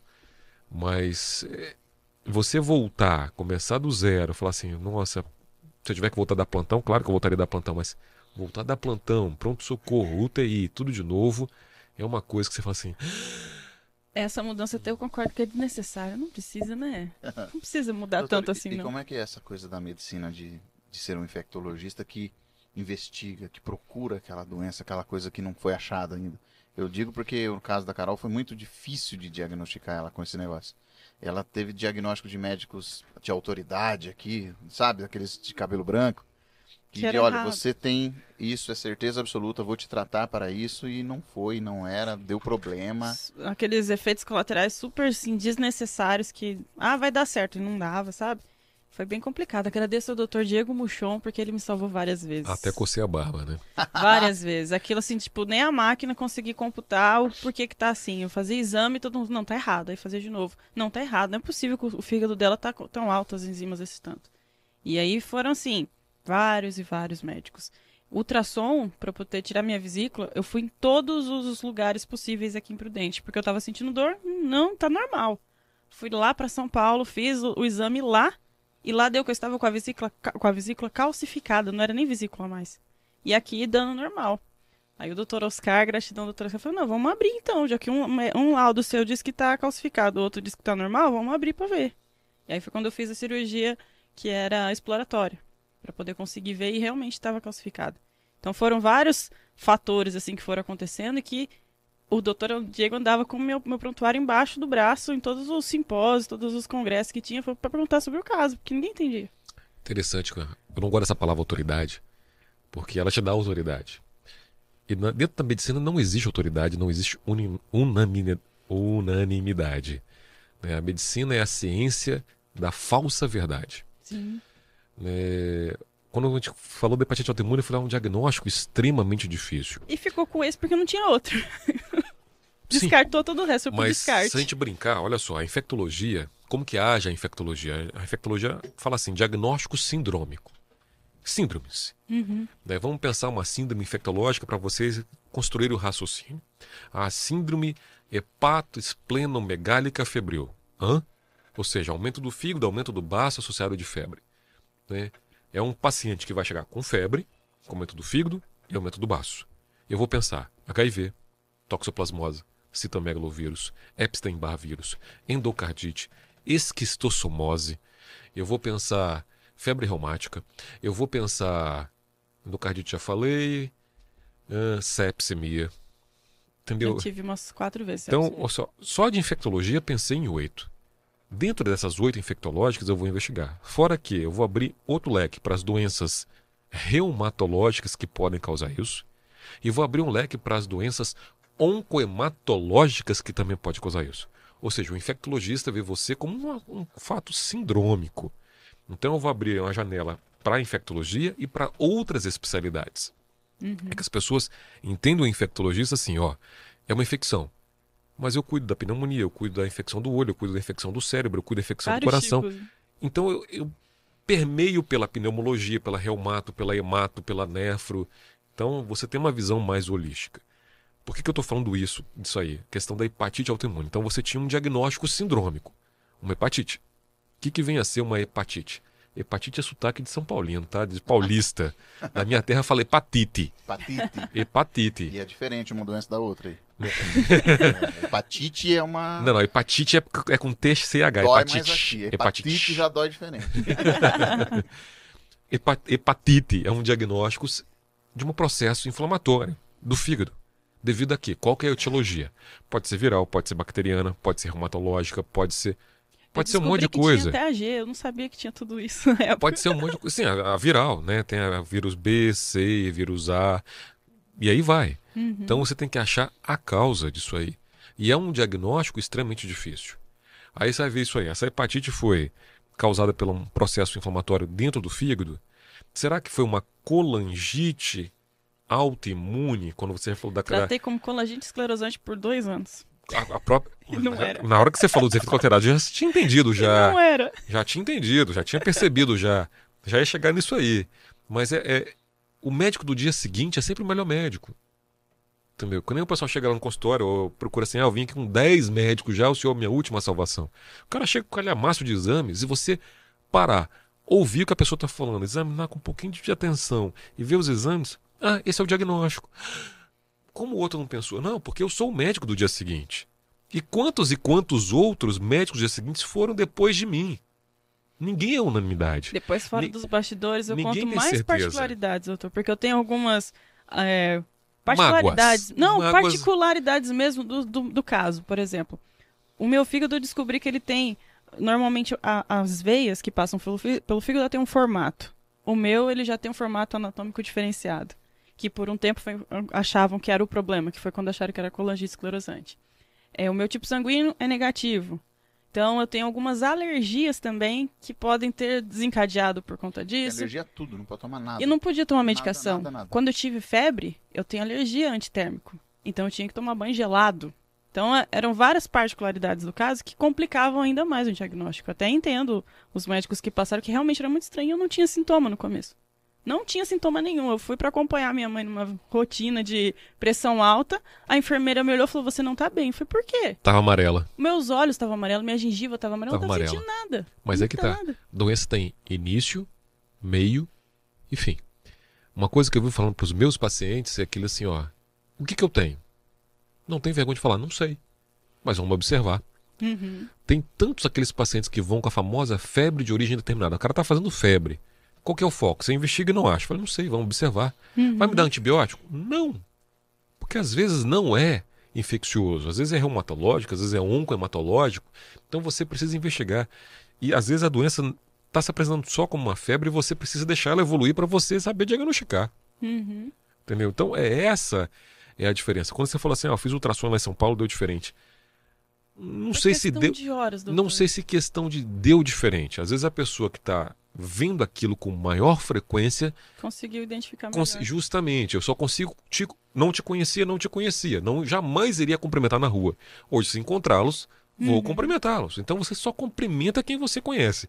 Você só, Exatamente. só dá um diagnóstico para aquela doença que você conhece, que você já viu. Né? Por mais que você tenha estudado, você fala assim: será? E lá foi na casa das hepatites, então era muito comum. É verem justamente. esse Então tipo, é, né? é um, um ambulatório onde só vê isso. Só. Nossa, pra fila Né? de transplante eu fui umas três eu vezes. vou. doutor. Era muito estranho. E eu, Eu- tava bem, daqui a pouco eu ficava muito mal, totalmente ictérica. E assim, é, quando eu ia ver, eu tava com lesões no fígado. Uma lesão gigante no fígado, como se tivesse tomado uma facada. Eu tive uma do tamanho de 9 centímetros sem sentir nada, nada, nada, nada. A, a enfermeira falou, deita, porque se você sentir alguma coisa, você pode morrer agora. Eu falei, eita, mas eu tô bem. E na época eu cantava, eu tinha uma vida muito corrida. Eu falei, não, não tem tempo pra isso, não tem tempo pra ficar doente. Como assim?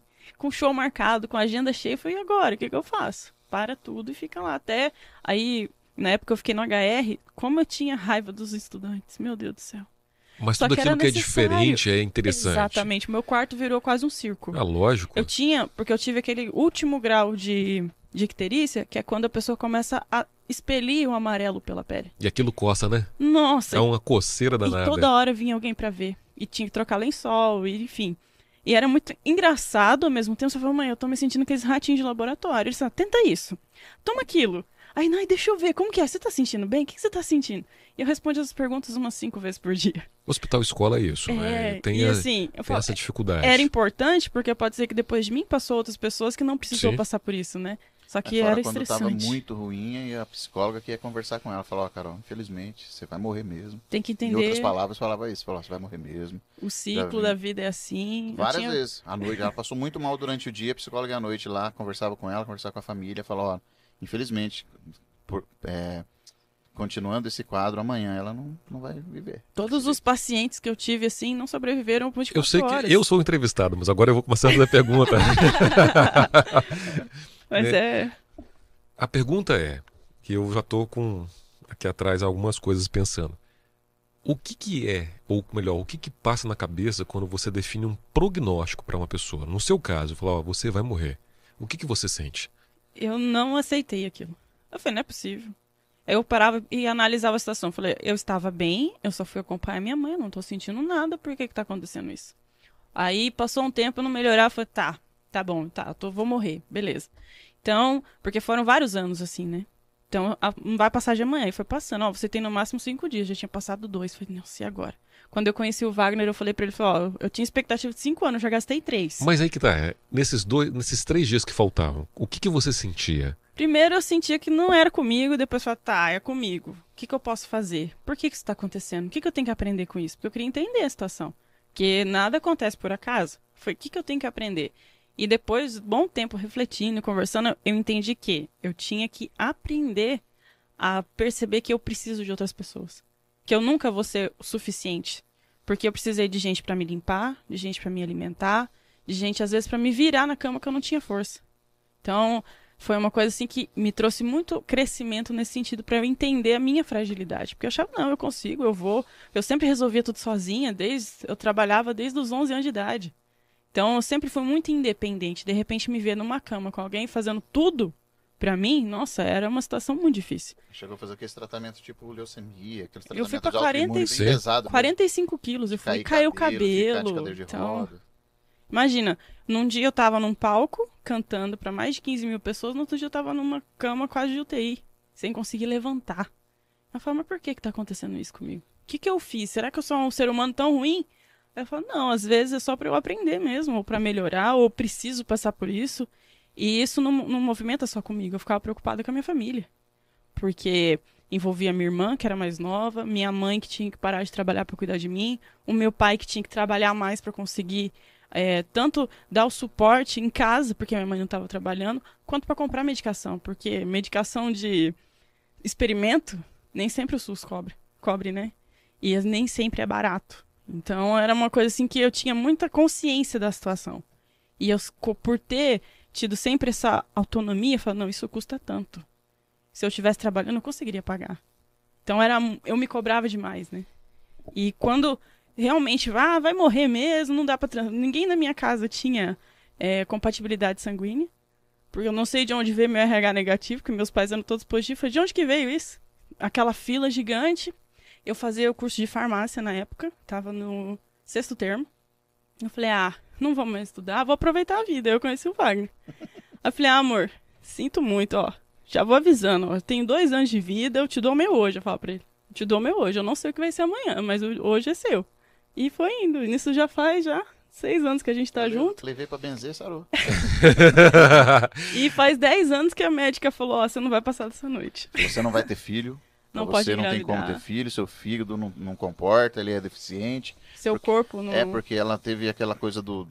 Eu tive do começo de cirrose, É, tive aquelas vis- Fibrose, aquelas coisas estranhas. né? varize no esôfago, um monte de problemas decorrentes. Só que eu não bebia, eu não fumava, eu não usava droga e todo mundo fala, você tá usando droga, né? Falei, gente, não tô. Não, você tá usando droga, você canta, você tá no meio disso, pode falar. A hora que minha mãe chegava, a enfermeira, pode falar, é alguma coisa nova? Se você falar, eu te ajudo, eles vão poder te dar o tratamento correto. Eu falei, não, eu não tô fazendo nada. Ela disse, você experimentou alguma coisa na faculdade? No laboratório, quando você foi fazer, você tomou alguma coisa? Eu falei, não. Ela, porque o seu fígado tá desmanchando, tá uma gelatina, deve estar acontecendo alguma coisa. Eu falei, não, eu não tô, não desconto nada em casa. Não, não é isso não. E sempre faziam essas perguntas, sempre. Dá muito engraçado. Olha que coisa legal, né? Tanto aprendizado que tá aí. Sim. Essas perguntas é porque eu também fui, dei aula, são os alunos da semiologia. Semiologia é a arte da medicina onde você aprende a conversar, tirar a história, é isso que a gente está fazendo aqui, e examinar. Provavelmente as pessoas iam lá, te examinavam, palpavam o seu fígado. roxo, porque eu fico roxa com muita né, facilidade. para aprender justamente isso. Então, a- o aluno da semiologia é o aluno extremamente curioso, que está chegando, saindo do, do curso básico, indo para o curso acadêmico em si, está querendo começar a ser médico. Então, tem essa questão do, do diagnóstico. É difícil, é difícil para o paciente que está ali. Por que, que eu perguntei da questão de alguém te determinar um prognóstico? Para nós, médicos, entendermos como é difícil você determinar o prognóstico de alguém. Por mais desconhecido que seja a situação, é muito complicado você falar assim e muito arriscado dizer, ó, você não passa de cinco dias. É muita autoridade. Não, e tem uma Entendeu? frase que eu não esqueço, que a enfermeira fala, se você sentir dor, não vai demorar cinco minutos, você vai falecer. E eu já ficava, meu Deus, É, tá É, doendo? ela Isso que é com dor? lesão no fígado, falou, se você Sim. sentir dor é hemorra- hemorragia. Eu tava então com a é lesão e com sepse. é, E é, já tava extravasando pro, pro meu, minha corrente sanguínea, aquele ó, é líquido. muita autoridade você falar, você não tem, você vai ter cinco dias. É, é- tem que ter muita cautela para falar disso. Sim. né? Eu, tem, eu tenho essa cautela quando alguém me pergunta quanto tempo. Eu falei, não sei. Você já deu essa notícia? De quê? Que Pra a pessoa... Já, várias vezes. Várias vezes. Recentemente, essa semana, uma família perguntou, doutor, quanto tempo vai? Eu falei, não sei. Não sei, não sei, não depende de mim. Né, Eu sei que a pessoa está em processo ativo de óbito, você reconhece isso, claro. Está morrendo, mas quanto tempo vai durar? Eu não sei. Eu não tenho como te predizer isso. Não- a vida não me pertence. Então, é- é- isso é uma lição. E é uma você já lição. viu essas condições mudarem? Já, já. De estar com esse diagnóstico de... Ah, não, o processo ativo de óbito é muito claro. É muito claro. Entendeu? Quando você vê que uma pessoa está morrendo, você sabe que ela vai morrer. É que a gente consegue. A gente Quando tá- não sabe a causa da, do que ela tá morrendo, é, mais difícil. é mais difícil, né? No seu caso aí, você não, não tinha um diagnóstico. Não. Sabia que tinha complicações e as complicações poderiam ser consequências sérias. Hemorragia hepática, hemorragia do fígado, o quadro de infecção, a sepsemia. Acredito que tem um. Como estava no hospital escola, tem um, uma hipervalorização do sintoma Sim. né? E por ser desconhecido, até o, o leigo, o médico torna-se leigo e começa E até as minhas a alergias. colocar isso. Por exemplo, eu tive uma. eu- Meu grau de alergia sempre foi muito grande. E com o problema no fígado, eu acho que isso eh, aumenta, né? Eu tive alergia ao produto que eles usavam nos lençóis. Então a minha pele começou a descamar. O meu rosto começou a ficar todo vermelho. Aí teve um dia um dos médicos passou para dar a aula, né, pros alunos, falou: "Ah lá, ó, a bonita já tá de maquiagem". Aí eu, oi? Eu já não tinha cílio, não tinha sobrancelha, tava quase careca. Falei, não é maquiagem. É sim. Falei, não, eu estou com alergia. Não, não é alergia isso. Aí ele foi passar a mão no meu rosto, aí tava tudo irritado. E saiu, sabe, quando descama? Eu falei que não era maquiagem. E o pior era a cara dos alunos, né? Porque ele afirmou enfaticamente. Olha, olha quantas lições aprendemos nisso aí. Né? Uma, são lições de vida. Você falou assim, uma coisa que tinha muita atenção, eu era muito independente, eu era muito. Eu né, e fiquei acamada. Como nós somos limitados, né? Estamos aqui muito bem, obrigado hoje, de repente. é o, que a gente é o que a gente falou da utilidade. Eu posso sair daqui do estúdio, quebrar a perna, ficar paraplégico, morrer, ficar dependente de alguém, ter um AVC daqui a pouco. Né? Então, como é, é muito fútil, né? muito sutil a nossa vida. Fútil não no sentido de futilidade, mas no sentido de, de fugaz. É isso que a gente precisa aprender e aprender a viver. E foi tipo a, cena de filme. Eu cheguei, que eu tinha ido fazer show e fazer alguns eventos em, acho que era Campinas. Eu cheguei tipo duas horas da tarde. Minha mãe tinha que ir na consulta às três. Só tomei banho e fui. E aí, na hora que eu cheguei, que ela foi fazer pra salinha de exames, já veio a moça, já chamou a ambulância, já me levou com a roupa que eu tava, mandou ligar pra minha família e me encontrar no hospital. Eu falei, não, minha mãe tá aqui. Não, você tem que ir agora. Você tem que ir agora. Aí eu fui, fiquei lá, eu fui tratada tanto no, na, no público quanto no particular. E era sempre assim, muito exagerado mesmo. Porque como eles não sabiam com o que estava lidando, era é, muito dá, exagerado. Dá uma visão exagerada. Sim. E é, o doutor Diego, ele pegou desde o começo. Ele conseguiu acompanhar todas as fases. Por isso que eu falei que andava com uma Bíblia. Quando ele encontrava, a gente, nossa, você tá viva. Eu falei, tô, tô viva ainda, não morri. É, e uma coisa que, da palavra autoridade que você tinha falado, Wagner, você vê a autoridade do médico. Ah, tá maquiada, né? A gente tem que tomar muito cuidado, né? De você não estar tá em... vestido do DR. Né? Você não é dono da razão porque você está vestido do, do DR. Uhum. Então isso complica muito. É aquilo que eu falei lá no início. Peraí, mas o que está acontecendo com essa moça? Qual o meio que ela tá? Ah, a gente sabe que no meio artístico rola muita droga, rola muito Sim. sexo, rola muito álcool, rola. Mas não quer dizer que ela vá usar. Né? Então, há os julgamentos pelo meio qual você está, que a gente precisa ver isso. E não é um título que te dá a capacidade de colocar julgo sobre a pessoa. Estou falando do, da atuação do médico, não me interessa o nome, não é crítica, mas é uma análise do contexto uhum. para a gente ver isso. Mas são lições que a gente aprende para a nossa vida. Né? A gente vê isso acontecendo dentro de igrejas, dentro do serviço, na sociedade. A gente vê. Quer ver a gente fazer isso? Fácil. Você vê aquela pessoa, nossa, tá com BMW. Oh, Tá podendo, hein? É, tá podendo, mas peraí, daí você tá vendo a, a, pinga que ele tá tomando, né? Mas. Os tombos você não viu. Seus tombos você não viu, né? E, e, em que situação tá isso? Então, a gente, essa, esse dado é muito legal para a gente estar tá observando isso, para ver o contexto que estava ocorrendo ali. Você viu que aconteceu isso, você falou que foi dentro do hospital regional, uhum. devia ter sido HU na época, né? Foi em 2012. Finalzinho de 2011. Ah, já era hospital regional já. É. Já era hospital regional. Não faz tanto tempo assim. Não, já era hospital regional. Então você vê que teve o aprendizado do, dos alunos de medicina, que com certeza foi algo muito importante. Graças a Deus eu não bati nesse leito lá. Imagina se eu tô lá. né? Graças a Deus. Você já era médico nessa época. Ó. Oh. Alguns dias oh. já, né, doutor? Acho que tinham te formado tinha uns dois meses naquela época. Ah, mentira. mentira. O doutor é médico há bastante tempo.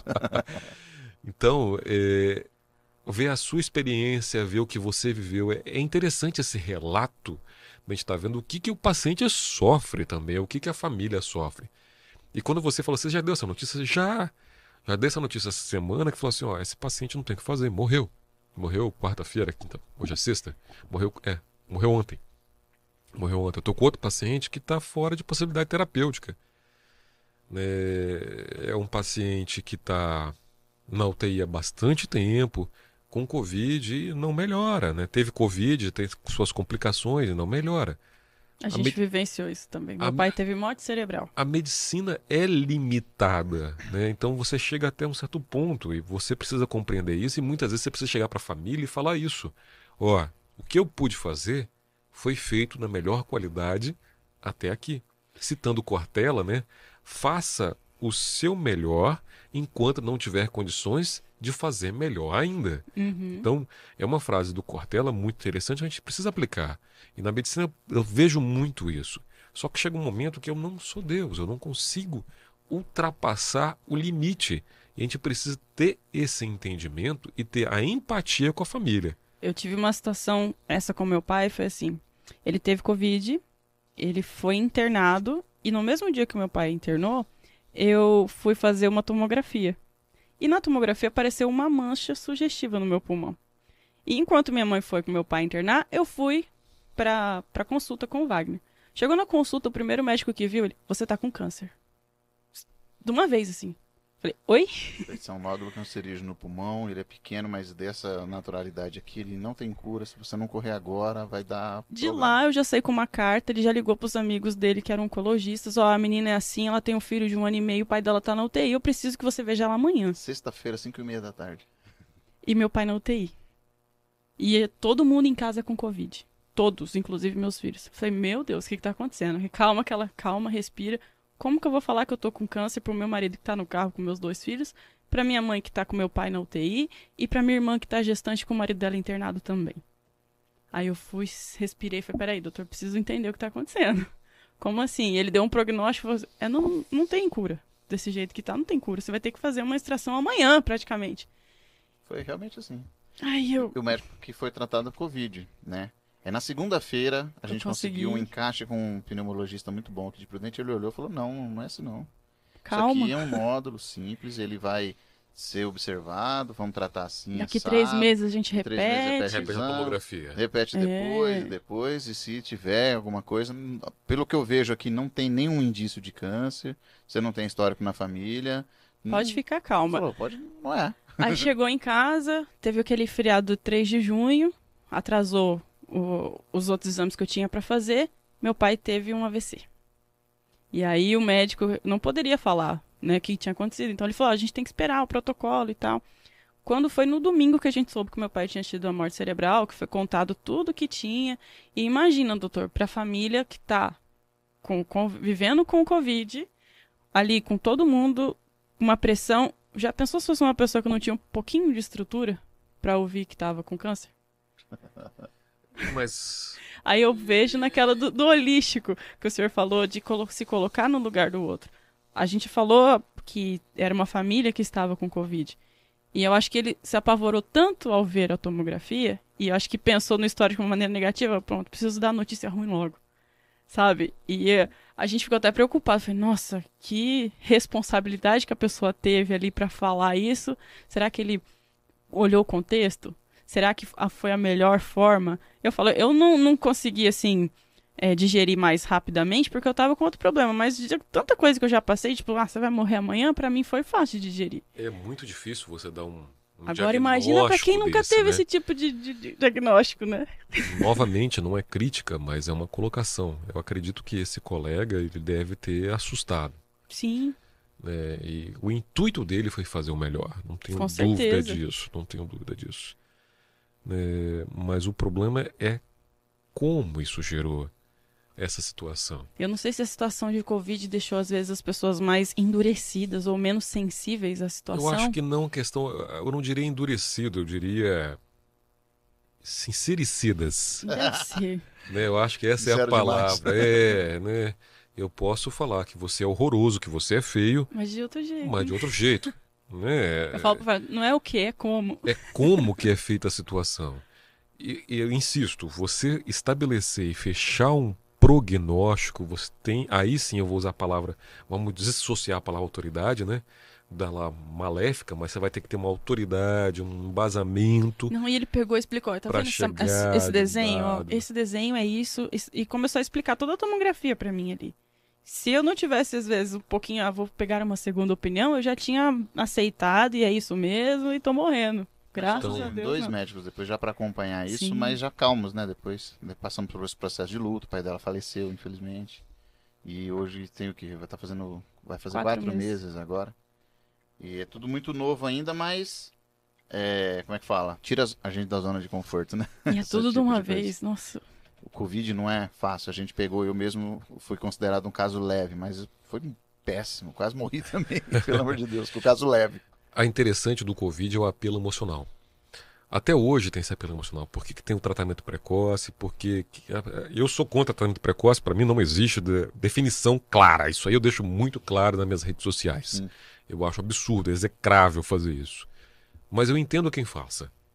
Entendo no sentido que ela está tendo um apelo emocional do que ele também quer que aquela pessoa cure. Uhum. Então ele se apega a coisas que não têm efeito para tentar curar. O problema é que tem algumas pessoas que fazem isso na maldade, intuito financeiro. Hum, entendi. Então a gente precisa ter essa visão disso aí. E o Covid tem esse apelo emocional. Você não sabe, você pega e principalmente lá no início não sabe se você vai viver ou vai morrer, né? Hoje a gente precisa entender que a gente sabe disso. 80% das pessoas que pegam Covid vão ter poucos sintomas ou ser oligossintomáticos. Minha mãe não teve nenhum. Todo mundo ruim. Minha mãe não teve nada. Eu não tive gente. nada. Só soube que ela teve porque Eu não tive nada. Eu só, eu só soube porque eu fiz o exame. Então a grande maioria das pessoas vão ser assim. 20% vão necessitar de cuidados. Né? Desses 20%, 10% vão ser hospitalizados. Desses Uhum. 10%, 5% vão para UTI. Desses 5% que vão para 2% vão morrer. O problema que é todo mundo ao mesmo tempo, então morre muita gente. Aí parece que a coisa tá. A mortalidade do Covid é muito baixa, a da dengue é muito maior. Isso é uma tradição da, da doença infecciosa. né? A doença infecciosa, quanto mais transmissível, menor a mortalidade. E o Covid é altamente transmissível. Se é altamente transmissível, a mortalidade é menor. Uhum. né? Então, quanto maior a mortalidade, maior a transmissibilidade, menor a mortalidade. O problema é que é todo mundo adoecendo há muito tempo. né? E isso não tem espaço para atender todo mundo, a qualidade do serviço cai E ninguém tá preparado, né? não está preparado, aí você chegou a um ponto, ninguém está preparado para a morte. A única Exatamente. certeza que nós temos é da morte. Mas né? ninguém A quer. gente comemora uma criança que nasce, mas choramos por um adulto que morre. Uhum. né?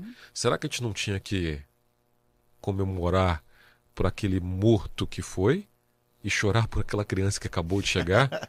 Sim, é uma, uma coisa para se É um pensar. ponto de vista. É um ponto de vista que, né, que mundo estão preparando para o filho de vocês? Vocês têm dois filhos, estão quantos anos?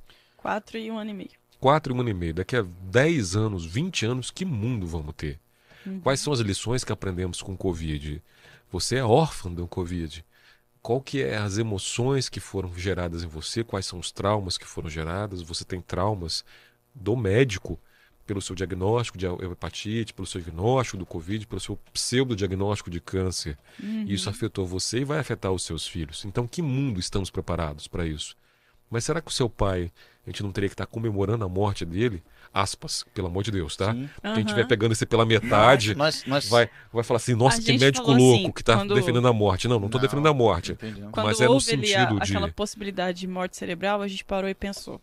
Se ele tivesse sobrevivido, se ele fosse sobreviver na época, é, ele teria muitas sequelas. Depois de um AVC, ele teve um por AVC. conta do AVC, que foi mais de dois terços do cérebro comprometido. E a gente falou, não, meu pai não ia ficar feliz. Meu pai era muito ativo. Ele fazia tudo. Ele trabalhou até um dia antes de ser internado. Então, assim, não ia ser mais o meu pai que eu conhecia. E ele não ia estar feliz com isso. Ele não ia gostar de eu colocar ele no sol e tirar ele no sol. Ele nunca ia aceitar uma situação dessa. E nem por orgulho, mas porque não fazia parte da personalidade dele. E aí, quando a gente teve de fato ali, ó, ele realmente não tem mais o que fazer, não adianta mandar outro médico. Falou, não, quer que manda outro médico? Tem alguma coisa que a gente possa fazer? Não sei, o que dá pra fazer? Falou, não, infelizmente é só seguir o protocolo. Quando deu as horas que a gente viu que ele realmente tinha falecido, a gente parou e pensou. É muito triste? Com certeza, sem dúvida. Só que e- eu entendi que ele tinha feito tudo o que ele tinha pra fazer. E que ele ficaria muito mais em paz de ter ido dando esse tempo pra gente entender o que aconteceu, saber que a gente fez tudo o que pôde, do que ele ficar vegetando por vários anos. Né? Então foi uma forma da gente ver a situação. Até hoje dói, eu sinto muita falta do meu pai, porque eu era muito próximo do meu pai. Mas eu sei que dentro das possibilidades era o melhor. E pelo que a gente conhece de numerologia, de astrologia, ele tinha finalizado o ciclo Ele dele. cumpriu uma missão aqui. Ele cumpriu tudo que ele tinha pra fazer e eu, eu posso falar como filha que ele foi um excelente pai, um excelente vô para meus filhos, um excelente marido pra minha mãe. Então ele fez tudo que ele tinha pra fazer. Tipo, chegou a hora dele, ele falou, peraí, esse aqui é meu, vou levar Ele pra fechou mim, com chave de ouro mesmo. sabe? Não, mas a questão é de ter dignidade no- na fase final de vida. Exatamente. Sim. Isso é muito importante. Que nem você perguntou. Já teve isso várias vezes. Eu sei que eu posso citar diversos casos. Semana passada eu tive um que me chamou muita atenção.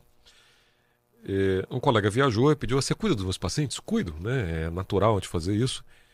E tinha uma família que estava na UTI e não estava aceitando aquele paciente que estava fora de possibilidades terapêuticas.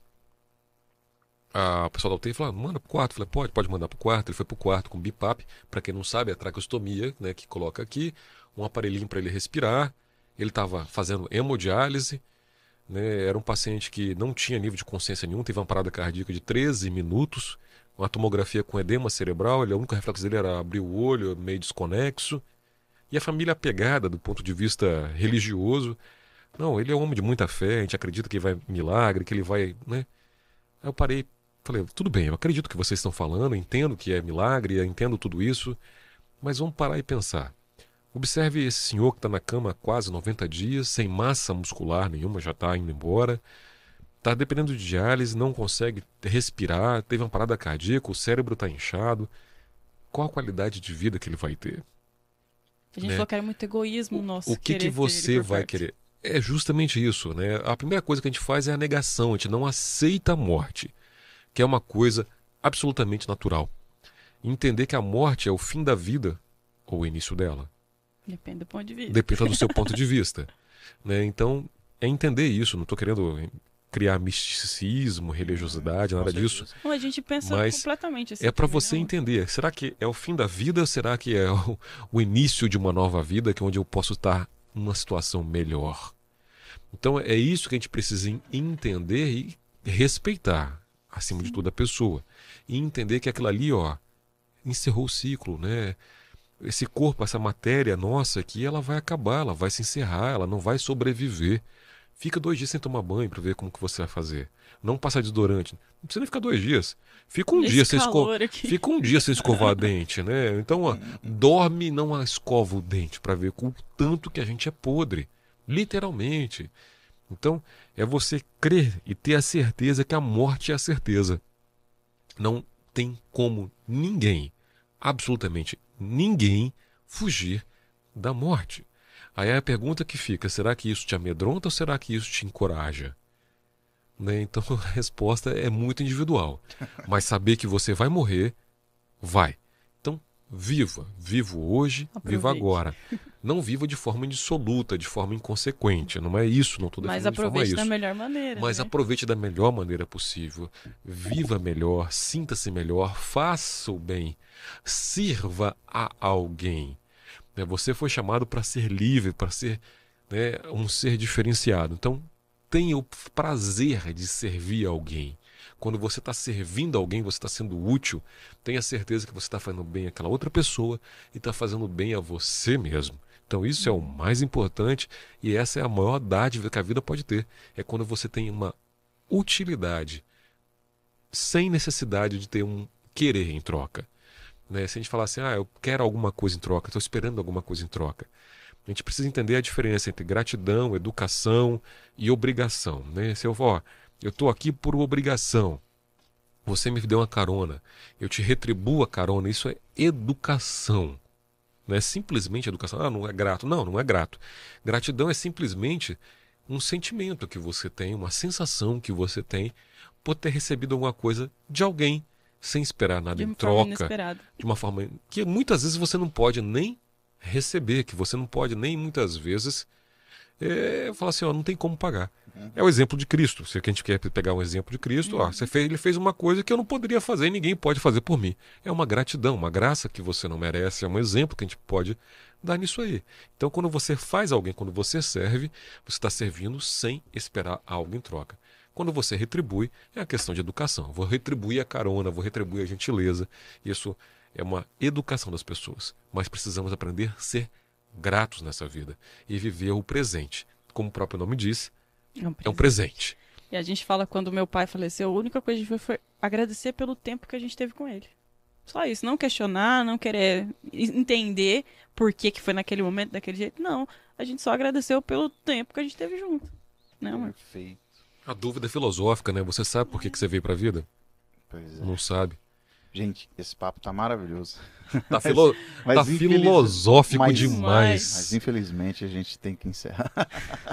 Vai ter episódio a parte 2, Vai ter o 3. episódio 2, doutor? Dois, Vou- vou- três. Posso formalizar o convite aqui do Pode. episódio 2? Até porque Pode. hoje, hoje não foi o doutor. Hoje foi o André Pirajá. Da É. próxima vai ser o doutor. Nossa, mas do doutor, do André Pirajá, não falou nada. Eu acho que fui eu que mais falei com vocês. do que- Então, Não, mas foi ótimo, doutor. muito bacana. Aqui a gente formaliza o nosso convite e eu, a gratidão aqui. A né? hora que vocês marcarem. Agora eu não vou enrolar mais. A hora que vocês falam assim, doutor, tal dia, eu falo, beleza, tamo fechado, tamo junto. A gente marca mais cedo. Aí falar, vem com o tio, que o tio explica. Vem com o tio que te explica. Tá Gente, para você que ficou até o final desse episódio, seja aqui ao vivo conosco ou assistindo isso aqui depois também, se quiser saber mais do Dr. Pirajá, é só seguir nas redes sociais. Lá, né, doutor? Como que é o arroba lá do Arroba andré.pirajá. André Pirajá? A gente vai deixar também no link aqui nas descrições desse vídeo.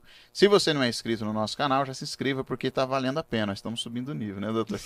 Eu achei bem, Estamos chegando eu longe. achei bem filosófico essa. essa reflexão, né? E é isso, gente. Muito obrigado pela sua presença. Muito obrigado, doutor. Mais uma vez, muito obrigado, minha esposa linda, Obrigada, meu amor. por estar aqui. E é isso, gente. Muito obrigado, viu? Até o próximo episódio. Semana que vem tem mais 018 Podcast com convidados ilustres como o nosso doutor aqui, Pirajá. Eu que agradeço, muito obrigado pela paciência e pela viagem junto. Maravilhoso, perfeito.